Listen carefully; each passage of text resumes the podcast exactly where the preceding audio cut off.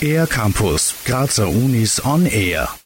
Warum hatten Römer keine Steigbügel und warum können Zombies eigentlich nicht laufen? Das Format Science und Cinema der Uni Graz geht genau solchen filmischen Fiktionen auf den Grund.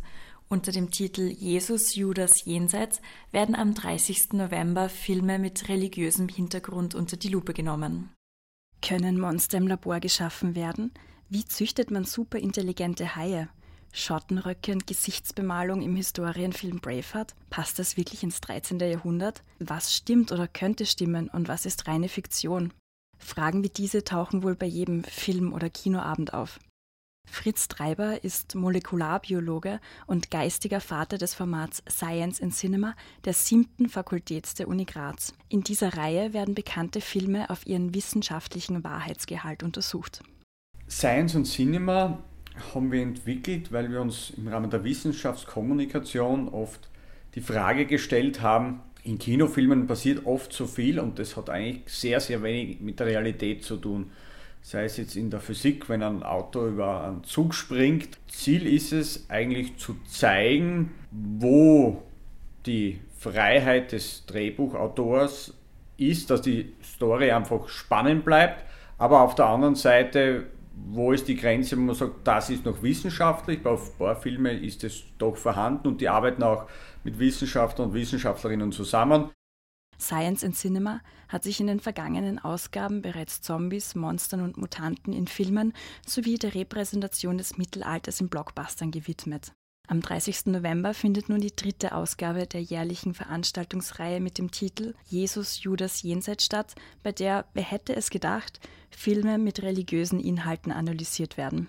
Was können die Zuseherinnen und Zuseher erwarten? Wir schauen ein bisschen so die Jenseitsvorstellungen an, Himmel, Hölle, streifen dann klassisch Altes Testament, Noah und Moses und die Gestalt Jesus in den Filmen, wie werden Wunder dargestellt und wie werden Bibelzitate oft in Filmen eingesetzt, auch bei Quentin Tarantino. Filme mit religiösem Hintergrund sind oft richtige Kassenschlager. Das kann darauf zurückgeführt werden, dass biblische Themen im öffentlichen Bewusstsein noch immer sehr verankert sind. Und das machen sich Filmemacherinnen und Filmemacher zu Nutzen.